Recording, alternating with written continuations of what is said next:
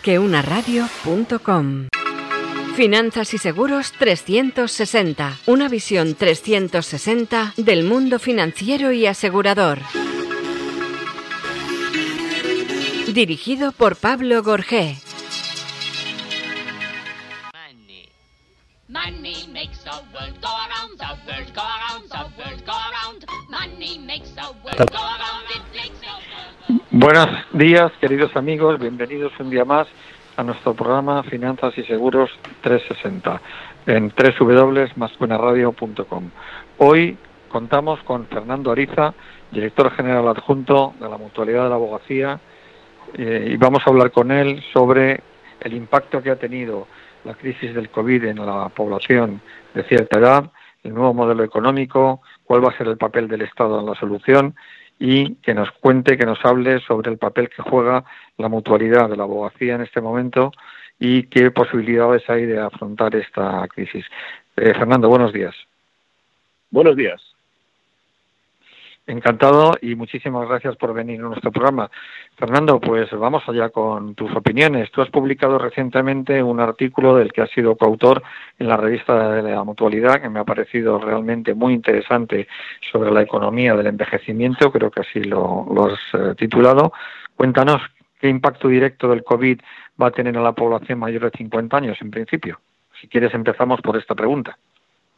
Sí, perfecto. Mm, pues a ver, eh, realmente eh, el impacto sobre la población mayor eh, merece un análisis previo, un análisis que va desde aspectos tanto económicos como sociales, como estos que comentas más sanitarios, ¿no? más de la vertiente sanitaria, que es lo que estamos más habituados en ver en los, medios de comunicación. ¿no?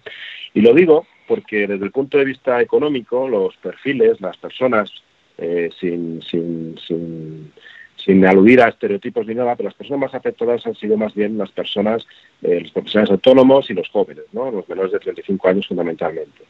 Desde el, punto, desde el punto de vista más social, eh, los jóvenes y niños eh, y adolescentes son los que han vivido más el, drama, ¿no? el drama de esta situación sobrevenida a la COVID.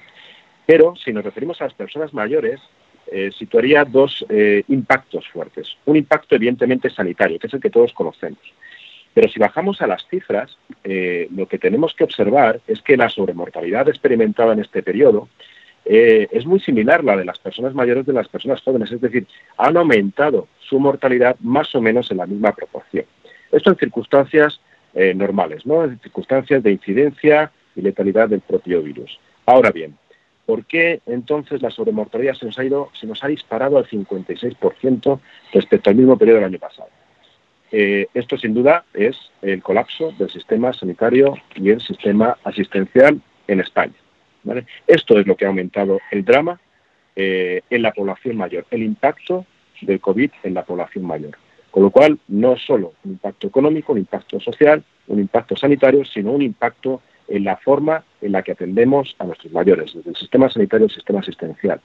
Eh, recordad, yo os doy una, cifra por concluir, eh, de los más de 44.000 fallecidos que ha habido en, España eh, eh, debidos directa o indirectamente a la COVID, la mitad, 22.000 de ellos, son personas dependientes. Esto, sin duda, recordamos palabras como el triaje practicado en hospitales, residencias, domicilios, etcétera, pues tiene bastante que ver, ¿no? el llamado edadismo o discriminación a los mayores. ¿Crees que estamos ante un nuevo modelo económico? Y en este caso, ¿cuáles podrían ser las características y las consecuencias?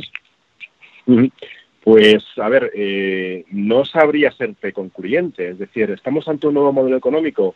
Bueno, pues eh, es verdad que el neoliberalismo tal como lo teníamos concebido hasta ahora, pues quizá, mm, bueno, pues necesita una repensada.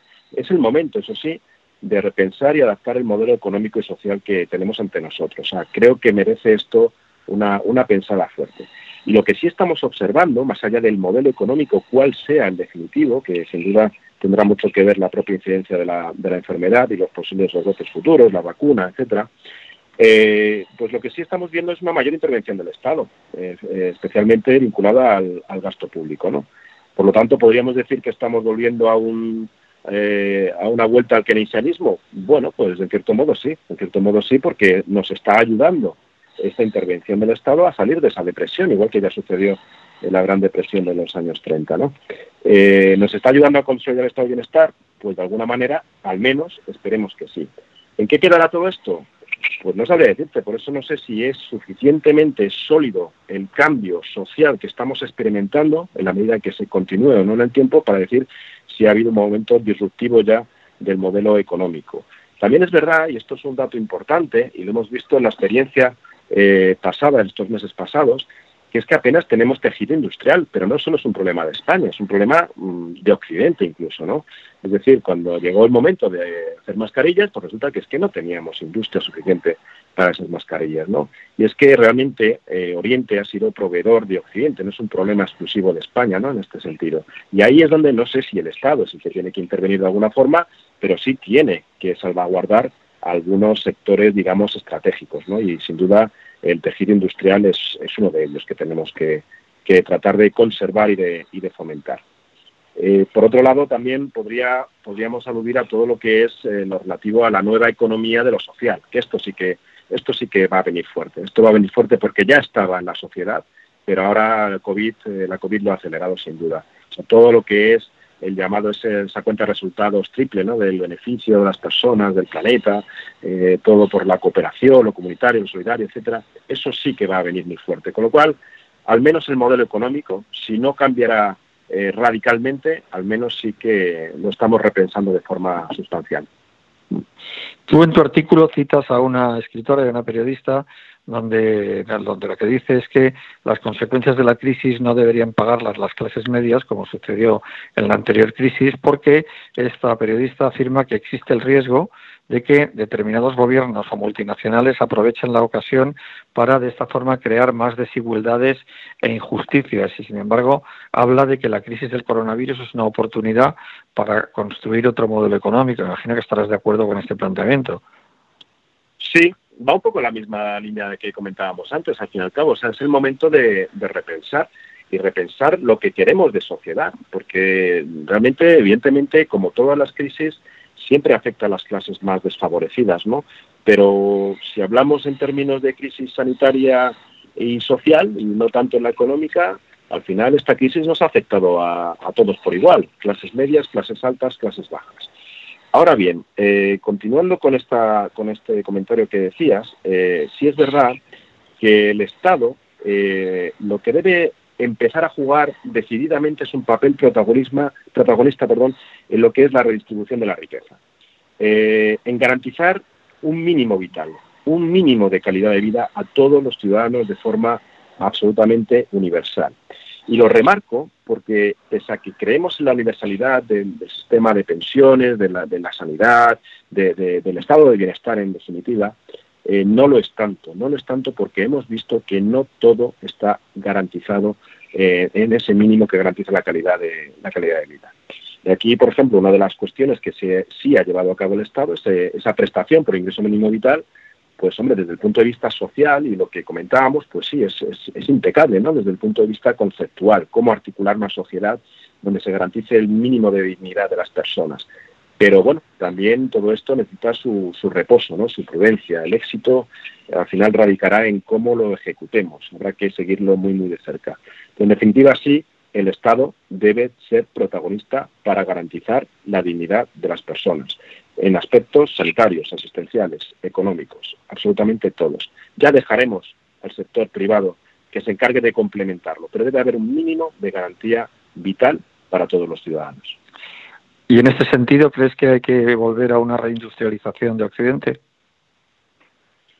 Eh, bueno, pues en cierto modo sí, en cierto modo eh, sería una de las consecuencias, efectivamente, especialmente si estábamos hablando antes de que lo que Occidente debe de, tratar de, fomentar un poco su tejido industrial en la medida que, que se ha desindustrializado, porque ha sido muy dependiente de, de Oriente, pues quizás sí, pero también debemos tener cuidado eh, en esa, digamos, geoestrategia porque se puede convertir Occidente en un acelerador de las desigualdades, es decir, puede ser contraproducente. Lo que tratamos de articular para proteger a la sociedad y dotarle de los medios suficientes para hacer frente a situaciones sobrevenidas como esta, puede acelerar desigualdades en otros sitios del, mundo, ¿no? En la medida en que los países más en vía de desarrollo son los que proveen de esos bienes y servicios ahora mismo a Occidente. Entonces, bueno, todo esto constituye dentro de una política eh, global que debemos abordar de forma conjunta, multidisciplinar mm, y única se ha visto aumentado, eh, estarás de acuerdo conmigo, en que ha sido una de las estrellas de la pandemia el teletrabajo. De hecho, la Administración española se está planteando ya, hay un proyecto de ley, un proyecto de regulación de teletrabajo, se está discutiendo sobre cuáles son los costes que debe asumir el empresario y cuáles son los costes que debe asumir el trabajador. El teletrabajo yo creo que ha venido y ha venido para quedarse, es decir, que hay determinados sectores que van a estar muy, muy enfocados en el teletrabajo en el futuro ya inmediato. Sí, estoy de acuerdo. De hecho, eh, en, algunos sectores, eh, especialmente por los que tienen que ver más con, sectores financieros o aseguradores, como el caso de la mutualidad de la abogacía, etcétera, pues evidentemente hemos atendido al teletrabajo de una forma disruptiva, de un día para otro, y tecnológicamente preparados. Esto nos hemos atendido todos a nosotros mismos, cómo estábamos de preparados para asumir este teletrabajo de, el aspecto más tecnológico. Pero aquí os, os, lanzo una reflexión que a lo mejor tenemos que madurar como sociedad, pero yo lo que he visto en mi experiencia también en la propia eh, compañía, que es que hemos empezado quizá el, el, trabajo por el, el teletrabajo por el tejado. ¿Vale? La casa por el tejado en el sentido de que sí tenemos las herramientas tecnológicas, pero sabemos teletrabajar, estamos plenamente adaptados a convivir con estas nuevas formas y hábitos de interactuar entre nosotros, de interactuar con los clientes, están los horarios realmente eh, controlados para también eh, poder conciliar con, las familias. Es decir, hemos empezado un poco, eh, entre comillas, a lo bruto, ¿no? Pero evidentemente que ha venido para quedarse y las compañías vamos hemos madurado muchísimo estos tres o cuatro meses y evidentemente que es el futuro del es el futuro del trabajo sin duda. Yo he estado hablando con muchos eh, clientes, con muchas personas, con muchos profesionales, compañeros que me dicen que con el teletrabajo en esta época de COVID han trabajado muchas más horas de las que trabajan habitualmente en la jornada laboral, pero que además han tenido el problema de compatibilizar ese trabajo con una vivienda que no estaba preparada para ese teletrabajo y además con una situación familiar, con unos hijos en casa que tampoco podían acudir a los centros escolares por la, por la pandemia. Es decir, que este teletrabajo se ha implantado, por así decirlo de alguna manera, de una forma radical, es decir, de una forma brutal, sin que haya habido la posibilidad de, tener ningún modelo eh, adaptativo, de ningún modelo, digamos, en donde se haya podido de alguna forma prever cuáles eran las necesidades. Ahora estamos discutiendo, como decía antes, los costes, estamos discutiendo eh, cómo vamos a, teletrabajar, pero yo creo que realmente eh, lo, que, y estoy de acuerdo contigo, lo que tenemos que ver es un nuevo modelo y, acostumbrarnos a que hay que estar preparados, como tú bien dices, para este para este teletrabajo, para, para estas para estas medidas. Sí, exactamente. Ahí eh, te doy toda la razón, no quería ser tan explícito, pero efectivamente, al principio, eh, ya, ya realmente, ya pasados estos tres o cuatro meses, ya se va normalizando la situación, es decir, ya todos hemos ido encajando más o menos la forma de convivir y de interactuar de esta forma diferente. Pero evidentemente, especialmente al principio, es traducida en más horas, desorganizadas, inmediatez, si no te cojo en el email, te cojo por teléfono, si no te mando un WhatsApp, es decir, cosas que no pasaban antes, no tenían por qué volver a suceder ahora, ¿no? Eh, a la vez con los niños en casa, bueno, los modelos de, trabajo no estaban preparados, no estábamos preparados eh, técnicamente, no estábamos formados para trabajar así. Pero es que adicionalmente no se nos debe olvidar que hemos trabajado en una situación de estrés tremendo, pero no solo estrés laboral, teníamos miedo, teníamos incertidumbre sobre nuestro futuro, sobre nuestra economía, sobre nuestras familias, eh, miedo a lo que podía pasar, miedo a cómo estaban nuestros padres en una casa que no podíamos ni visitarlo. Entonces ha sido una situación de estrés sobre el estrés, digamos, en, cuestión de, del trabajo. Y creo que como sociedad eh, aquí lo hemos conseguido 100% avanzar porque hemos pasado una situación muy difícil que con el tiempo eh, repensaremos y veremos el, gran avance que hemos dado como, sociedad. Oye, ¿qué medidas concretas que, se, que deberían adoptarse a corto y a medio para hacer frente a este cambio de modelo que está afectando o que va a afectar a las clases medias y a los profesionales liberales de una forma muy eh, importante? Pues, a ver, eh, no me atrevería a decirte cuáles son exactamente eh, esos cambios ¿no? para, afrontar esta, esta, esta situación. Eh, lo que sí mm, tenemos que tener muy claro es que la COVID lo que ha hecho ha sido acelerar mm, los procesos de transformación que ya había en nuestra sociedad. Es decir, nuestra sociedad ya se estaba transformando. y me remito a esas nuevas formas de, de movilidad, de conectividad, de habitabilidad, el trabajo, las formas de ocio, fijaos cómo ha cambiado el ocio y el consumo y en consecuencia, por supuesto, el ahorro. Es decir, estamos en un momento ahora mismo de transformación de la sociedad acelerada a pasos agigantados por la propia COVID. ¿no? Entonces, claro, ahí, antes de, hacer el diagnóstico, tenemos que evaluar cuál ha sido la envergadura de esta transformación tan disruptiva. Eso sí, debemos ponerlo en positivo. En positivo en el sentido de que eh, hemos hecho algo que no tenía precedentes. Eh, decía Macron en una entrevista que, hemos sufrido eh, una conmoción antropológica sin precedentes, decía textualmente así. Y es que fijaos cómo de un día para otro hemos detenido el planeta. Detenido el planeta para salvar vidas. No había ocurrido nunca. va un poco más allá de la anécdota, pese a serlo, pero fijaos que eh, iglesias, mezquitas, sinagogas, eh, hemos oído cómo aludían al destino divino, que era lo que sucedía en otras épocas, ¿no? En otras pandemias. Pues la verdad es que, salvo excepciones, yo creo que no. Lo que aludían era la ciencia, al quédate en casa. Es decir, todo esto no tenía precedentes. ¿El cómo vamos a afrontar esa situación?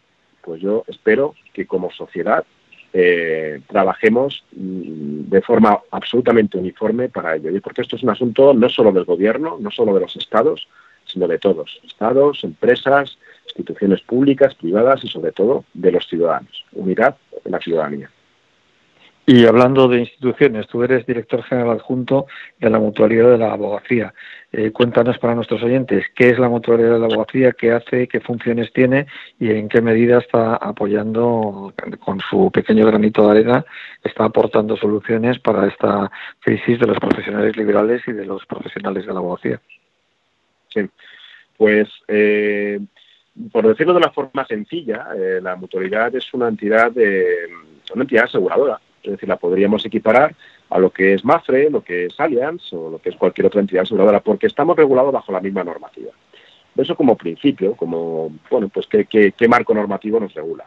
También el marco de la seguridad social. Al fin y al cabo, no dejamos de ser una entidad que los abogados y sus familias pueden acogerse eh, pueden optar por la mutualidad en vez de por el régimen de trabajadores autónomos. Es decir, somos una alternativa a la seguridad social. Pero también somos complementarios. Por eso eh, lo que hacemos es, a través del seguro, de los seguros personales, los seguros de previsión, el tratar de, de alguna forma, garantizar lo que es la calidad de vida de las personas, ¿no? la protección de las personas. Es decir, eh, comercializamos seguros de jubilación ¿Para qué? Pues para que cuando llegue el momento de la jubilación de nuestros abogados, de nuestros clientes, de nuestros motoristas, tengan una pensión digna y eh, que evite situaciones de precariedad. Coberturas o seguros de fallecimiento para evitar situaciones de precariedad de las familias en caso de esa situación eh, sobrevenida. ¿no? Es decir, a través del seguro, que es un medio para conseguir el propósito de dar servicio a los abogados y sus familias. Servicio en forma de seguro, sí, pero no deja de ser protección, previsión, eh, prevención, acompañamiento, bienestar al fin y al cabo. O sea, realmente es un mecanismo más de protección individual, de protección personal, que en este caso un profesional de la abogacía puede complementar con un plan de pensiones privado o con otro plan de previsión personal, exactamente. A ver, la mutualidad es, por un lado, eh, alternativa a la seguridad social. La mitad aproximadamente de nuestros más de 200.000 mutualistas son alternativos a la seguridad social, es decir, en su día optaron por la mutualidad en vez de por la seguridad social para, hacer sus cotizaciones a, su, jubilación. Eh, pero también es complementaria al sistema público. Es decir, cualquier abogado o cualquier familiar puede depositar sus ahorros o cubrir eh, sus contingencias a, través de la, de la, propia mutualidad en forma de, seguro. Pero evidentemente, fundamentalmente, trabajamos el ahorro, el ahorro de los abogados y sus familias. Y en términos de solvencia, pues, Sí, en términos de solvencia, por supuesto, cumpliendo con todas las normas que marca la legislación al respecto y con todas las garantías para mantener eh, la estabilidad de esos ahorros y buscar además una rentabilidad, evidentemente. Efectivamente.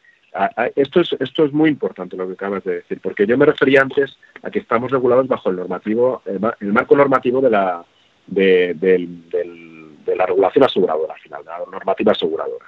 Eh, bien, es que esto es lo que nos da también la garantía de la buena gestión, de la solidez, de la solvencia. Es decir, la mutualidad, eh, como una entidad, es la, es la sexta entidad más grande de previsión en España, eh, solo por detrás de las grandes bancas seguros, es decir, detrás de, de Bansabadell, de Vidacaixa, de Banco Santander, de BBV, está la mutualidad de abogacía muy por encima incluso de grandes entidades aseguradoras que nos sonarán más, ¿no? Estas que me refería antes, esos MAF, esos Allianz, esos AXA, Generali, etcétera. Pero eh, como gran entidad de ahorro que somos, especialistas en el ahorro, eh, hay palabras que van intrínsecas a la mutualidad. Y tú lo decías, solvencia. Solvencia es clave de ser solventes, ¿no? La solvencia, la solidez, la gestión. Conocemos a la abogacía. El beneficio, el beneficio que tenemos va siempre al colectivo, revierte en el colectivo. Es decir, no hay unos accionistas a los que se les pague un dividendo, que eso es una de las grandes ventajas y valores diferenciales de la mutualidad. Mm, nuestro compromiso con el entorno, etc. Es decir, son palabras cualitativas muy cercanas a la mutualidad, pero evidentemente que no podemos disociar nunca de, lo que busca el abogado al fin y al cabo, porque sí, eso lo da, por supuesto, que somos solventes, somos sólidos y demás, pero al fin y al cabo lo que queremos también es que los costes sean reducidos, uno de los costes más reducidos del mercado respecto a otros instrumentos de previsión, y la rentabilidad ofrecemos pues también es una rentabilidad eh, elevada, una rentabilidad elevada para los tiempos en los que estamos. Y aquí, si me permites un, paréntesis, porque es una de las cuestiones menos eh, entendidas ¿no? dentro de lo que es la, mutualidad como entidad de previsión, eh, la rentabilidad, por ejemplo, que vimos el año pasado estaba cercana al 4%, ¿no? el 3,78 si no recuerdo mal. Claro, en este contexto de bajos tipos de interés, incluso de tipos negativos a 10 años el bono alemán, dices, ¿y cómo estos tíos están dando eh, cerca del 4%? Nosotros eh, lo que hacemos es, digamos, dar el rendimiento que generan nuestros más de 10.000 millones de euros que estamos gestionando, damos el rendimiento de esos 10.000 millones de euros a nuestros mutualistas, con independencia de cuándo hubieran entrado. Con lo cual, si bien es cierto que ahora podemos invertir al 1, al 2.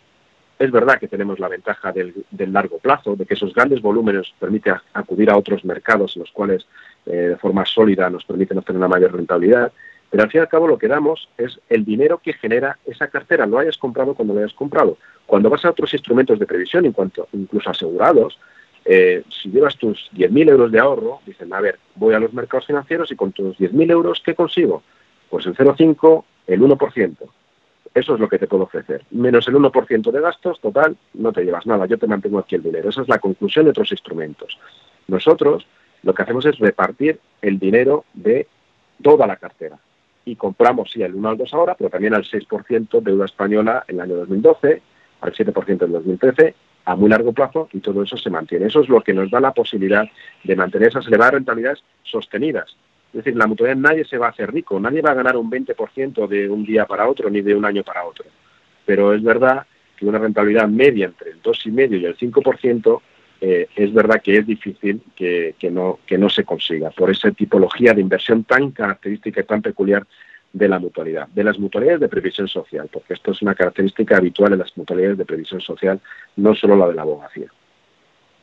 Del análisis financiero que, he hecho o que podemos hacer de las eh, cuentas de la mutualidad, lo que sí estoy viendo, y así lo decís vosotros en vuestros informes, es que en estos momentos que hay una volatilidad bursátil eh, que está generada por el impacto del coronavirus, realmente la, cartera de, la mutualidad se está manteniendo de una forma muy estable y muy solvente como consecuencia de esa estrategia de inversión planificada que me estabas comentando que se hace por la propia estructura de la cartera, que ha hecho que se pueda asumir este reto de, mantener esta rentabilidad a pesar de, la crisis que ha, surgido en este, en este momento. Es decir, que realmente los compromisos de solvencia, los compromisos de rentabilidad, pues gracias a esta política de, inversiones de la mutualidad y de diversificación de la cartera, pues realmente permiten que la mutualidad siga pudiendo estar en una situación de privilegio, ¿verdad, Sí, Exactamente, o sea, el, planteamiento que haces es, es, exacto. Eh, es decir,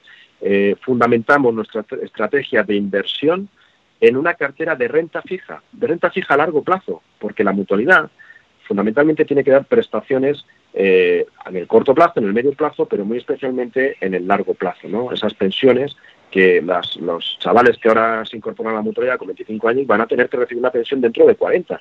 Tenemos que guardar el dinero para dentro de 40 años. Con lo cual es una estrategia de renta fija a largo plazo fundamentalmente. Eso ya te da un plus de rentabilidad. Pero eh, efectivamente lo que hacemos con la renta variable y con los inmuebles es diversificar la cartera, es simplemente complementar, entre comillas, aunque no sea tan así, es casi como digamos con lo que nos sobra. De tal forma que la renta variable tan solo es un 6% y los inmuebles son 6% del total.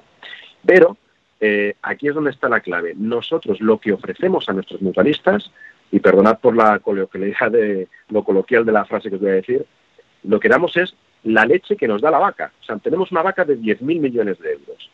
¿Y qué rentabilidad me está dando esa vaca? Me está dando 400 millones, el 4%. ¿Cuánto reper, repercute a los mutualistas? El 90%, así está establecido, ¿verdad? Pues eso es lo que hacemos, dar la leche que nos da la vaca, con lo cual la volatilidad de los mercados es ajena absolutamente a los rendimientos que esa cartera genera. El valor de esa cartera puede caer o puede aumentar. Pueden aumentar o, disminuir esas plusvalías, minusvalías, pero no los rendimientos que está generando. ¿vale? Eso es lo principal. Y es la principal diferencia respecto a otros instrumentos de previsión, que en vez de dar la leche que da la vaca, es cuando necesitas ese, ese, recuperar ese dinero o el principal o los rendimientos lo que hacen es matar la vaca, cortarla en trocitos y te lo dan. Con la ventaja de que si cuando han matado la vaca para repartírtela, es decir, imagínate que llevas a, la jubilación a los 67 años y te dicen, toma, aquí está la vaca, tú has pagado 10.000 por ellas, pero ya la vale 12.000. Fenomenal. 2.000 más para ti y eso es tu rendimiento estupendo. Pero es que esa vaca puede valer en el momento de jubilarte 8.000. Y ahí, en un plan de pensiones y en otros instrumentos de previsión, es lo que sucede. La mutualidad es un sistema absolutamente diferencial en este sentido. O sea, realmente recomiendas que a todos los profesionales, de, todos los abogados y todos los profesionales del sector jurídico tengan en cuenta la rentabilidad y tengan en cuenta los productos, tanto el plan de previsión universal como los productos, porque además, si no estoy equivocado, ICEA, la, eh, la compañía de estudios del sector asegurador, eh, ha demostrado que la mutualidad es la aseguradora dentro del top español de las 10 mejores entidades, la que más ha crecido en negocio, con una solvencia muy superior a la media de las entidades de vida. Sí, exactamente. La mutualidad de la abogacía es, la, como decía antes, la sexta compañía de seguros de vida en España. Es la primera aseguradora que no tenga un, un, grupo eh, banca seguros al lado eh, y es la única que ha crecido de forma orgánica en el, en el 2019, es decir, no debido a procesos de, fusiones y adquisiciones y absorciones. ¿no? Eso por un lado. Y ahora, en tiempos de COVID, es la única entidad en España de esas diez primeras que ha crecido y ha crecido un 9% sus ahorros. Es decir, de forma natural, por la estructura que tiene también eh, la mutualidad, crece eh, porque hay esa confianza, porque hay esa solidez. Y quien viene a la mutualidad lo que tiene que saber es que como digo, rico no se va a hacer, pero con las pensiones, con el ahorro, con el ahorro, iba a decir de largo plazo, pero también el ahorro de corto plazo, ese llamado ahorro precautorio, esa red de seguridad familiar que necesitamos y ahora se ha visto más que nunca que las personas, los ciudadanos en España no teníamos ahorro precautorio para hacer frente a estas situaciones sobrevenidas en las familias o a nivel profesional, pues lo que necesitan es seguridad. No necesitamos hacernos millonarios. A través de un seguro ni de un plan de pensiones no nos vamos a hacer millonarios. Necesitamos seguridad de que cuando vas a necesitar el dinero, lo tienes y que en ese momento no has perdido parte de él.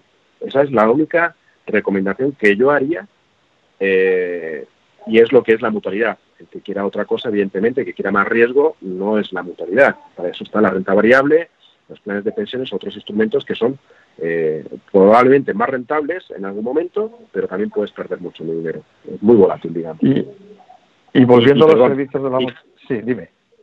No, no, y, por, por concluir esto, y, a mi modo de entender, con, la, con los ahorros de la jubilación especialmente, creo que no, no, deberíamos, no deberíamos jugar a esa, a esa volatilidad.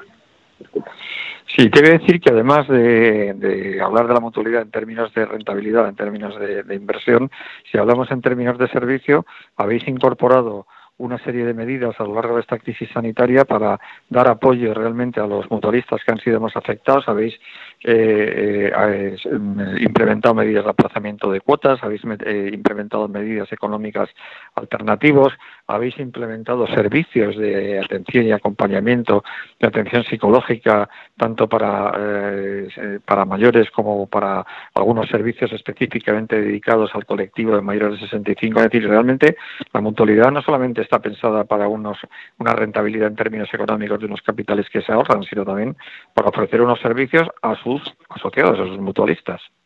Exactamente, mira, la, la, palabra clave de todo esto va en el propio nombre, eh, es la mutualidad, es el mutualismo. El mutualismo es el, beneficio eh, individual puesto al servicio del colectivo. Es decir, aquí como no hay un afán, no hay un ánimo de lucro, no se reparten dividendos a nadie, todos los beneficios que quedan vuelven al colectivo. Normalmente los resultados positivos van a los fondos propios, que lo que garantiza es la solvencia de la mutualidad, una solvencia que ya tiene eh, casi 400 millones de, euros de fondos propios no comprometidos. Ninguna entidad en el sector en España tiene esos fondos propios, eso es garantía de solvencia.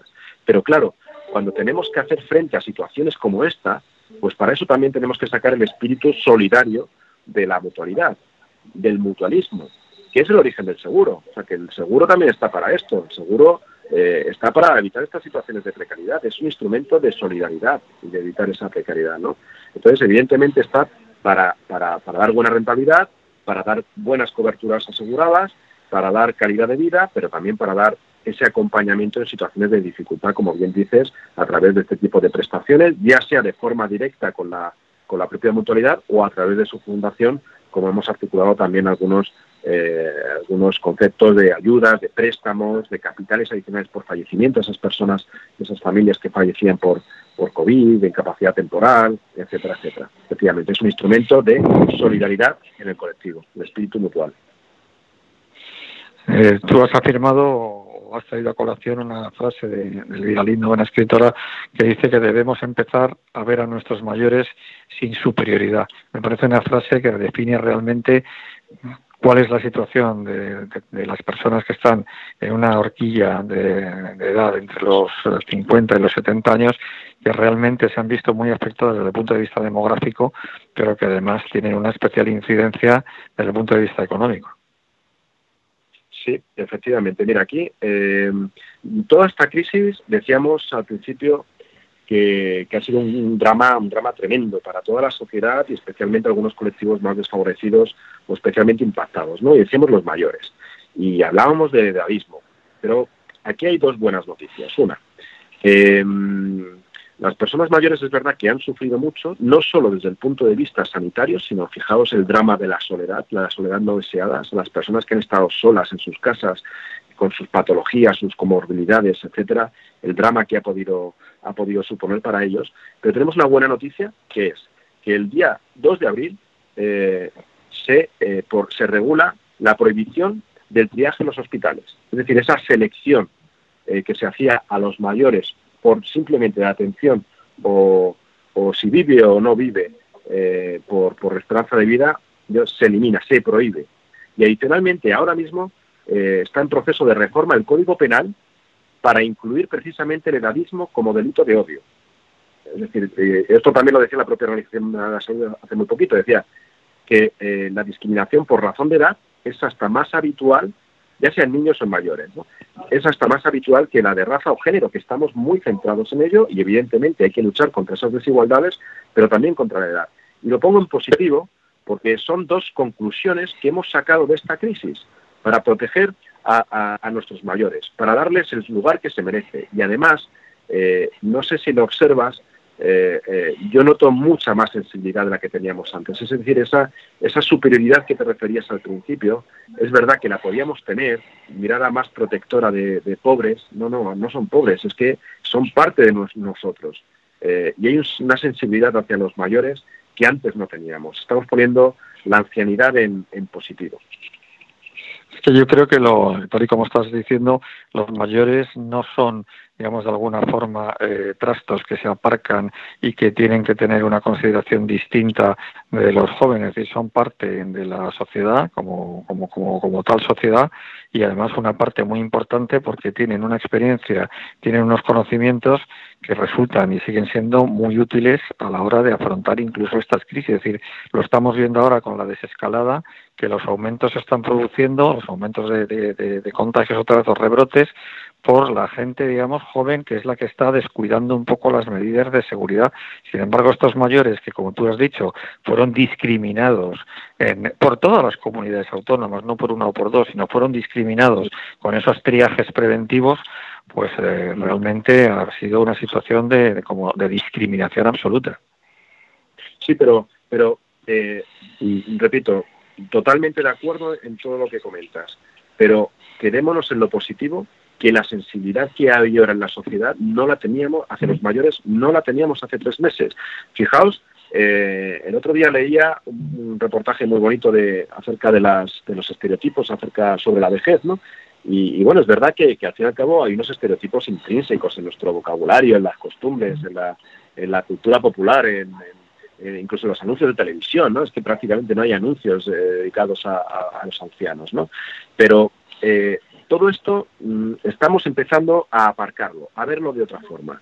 Eh, aquí hago un llamamiento, ya aprovecho vuestra, vuestra difusión y vuestra llegada, eh, porque el otro día un poco pues para, establecer los, conceptos claramente, el otro día ya hace unos meses, ¿no? Y bueno, a ver qué, entendemos por, por, envejecimiento, porque cada uno entiende una cosa, ¿no?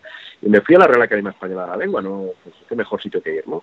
Y leía el envejecimiento, dice, bueno, pues venía a decir algo así como, no, deja de ser la, acción y el efecto de envejecer. Digo, bueno, me quedo igual. Vamos a ver qué ponen en envejecer. Y ponían envejecer. Eh, envejecer es volverse viejo y antiguo. O sea, fíjate el drama del lenguaje desde la propia Real Academia Española de la Lengua. O sea, que envejecer es volverse viejo y antiguo. Y más o menos es que todo esto lo veíamos normal. Yo creo que ya esto no lo vemos normal. Además, si, si vemos lo que es el envejecimiento realmente, hay algunos científicos que dicen que envejecer, empiezas a envejecer cuando naces. Eh, teorías más sofisticadas ya dicen que, que es a los 27, 28 años cuando ya las células empiezan a reproducirse de una forma más lenta y por lo tanto es cuando empieza ese proceso de envejecimiento. Pero quiere decir, desde los 28 años, según la RAI, nos estamos volviendo viejos y antiguos. ¿no? Fijaos un poco el drama del lenguaje y demás y cómo entre todos todo esto debemos hacer que cambie.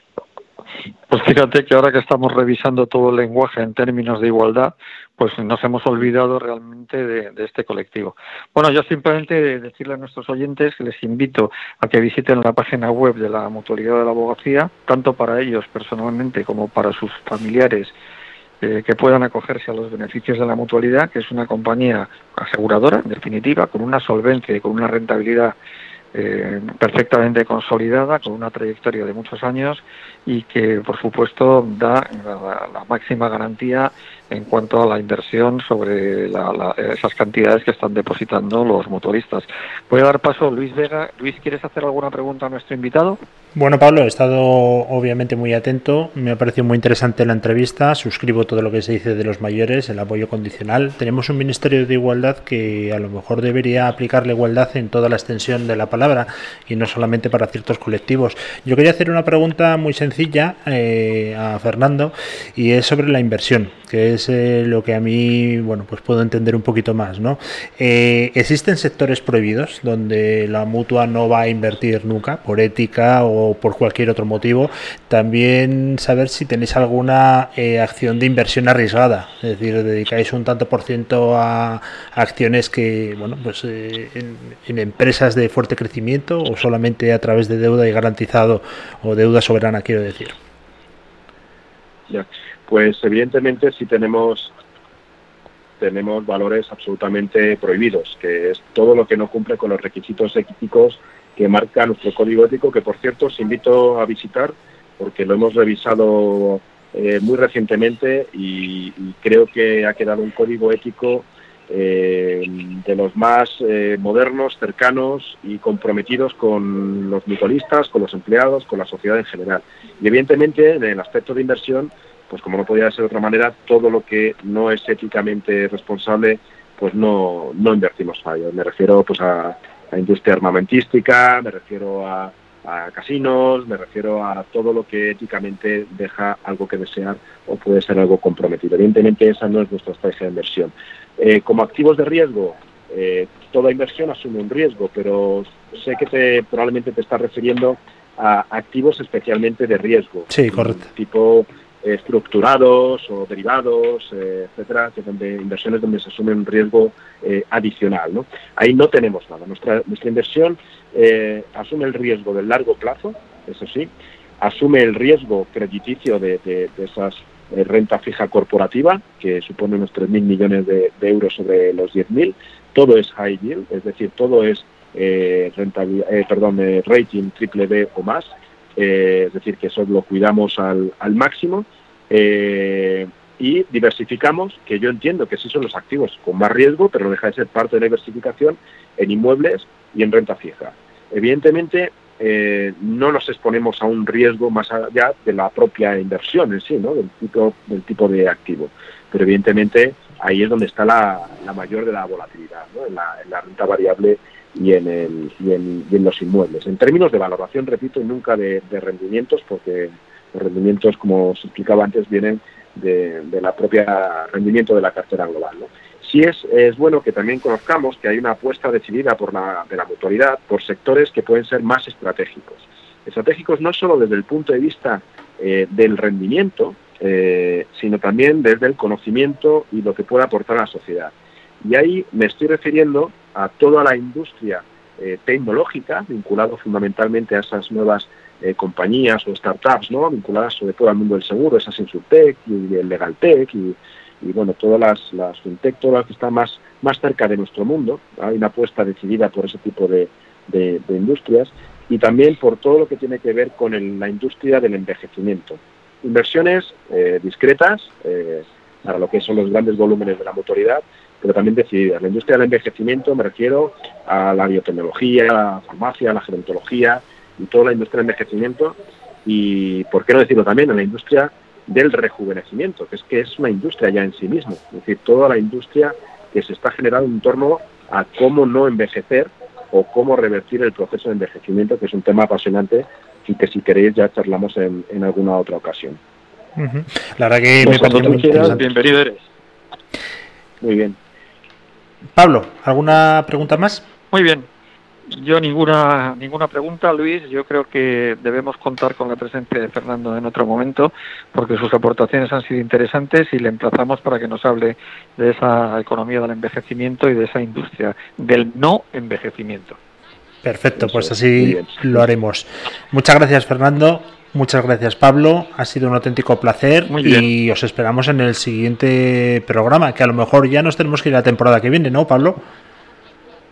Bueno, ya veremos eh, cómo, cómo, cómo van los acontecimientos. Yo por mí sabéis que estoy siempre a disposición de nuestros oyentes. Muchas gracias, un abrazo a los dos y muy amables por estar con nosotros. Muy bien, gracias. Gracias, a nuestros oyentes. be rich and alone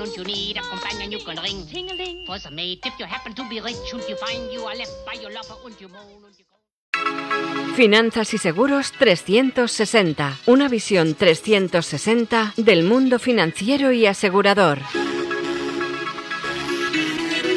Dirigido por Pablo Gorgé. Más que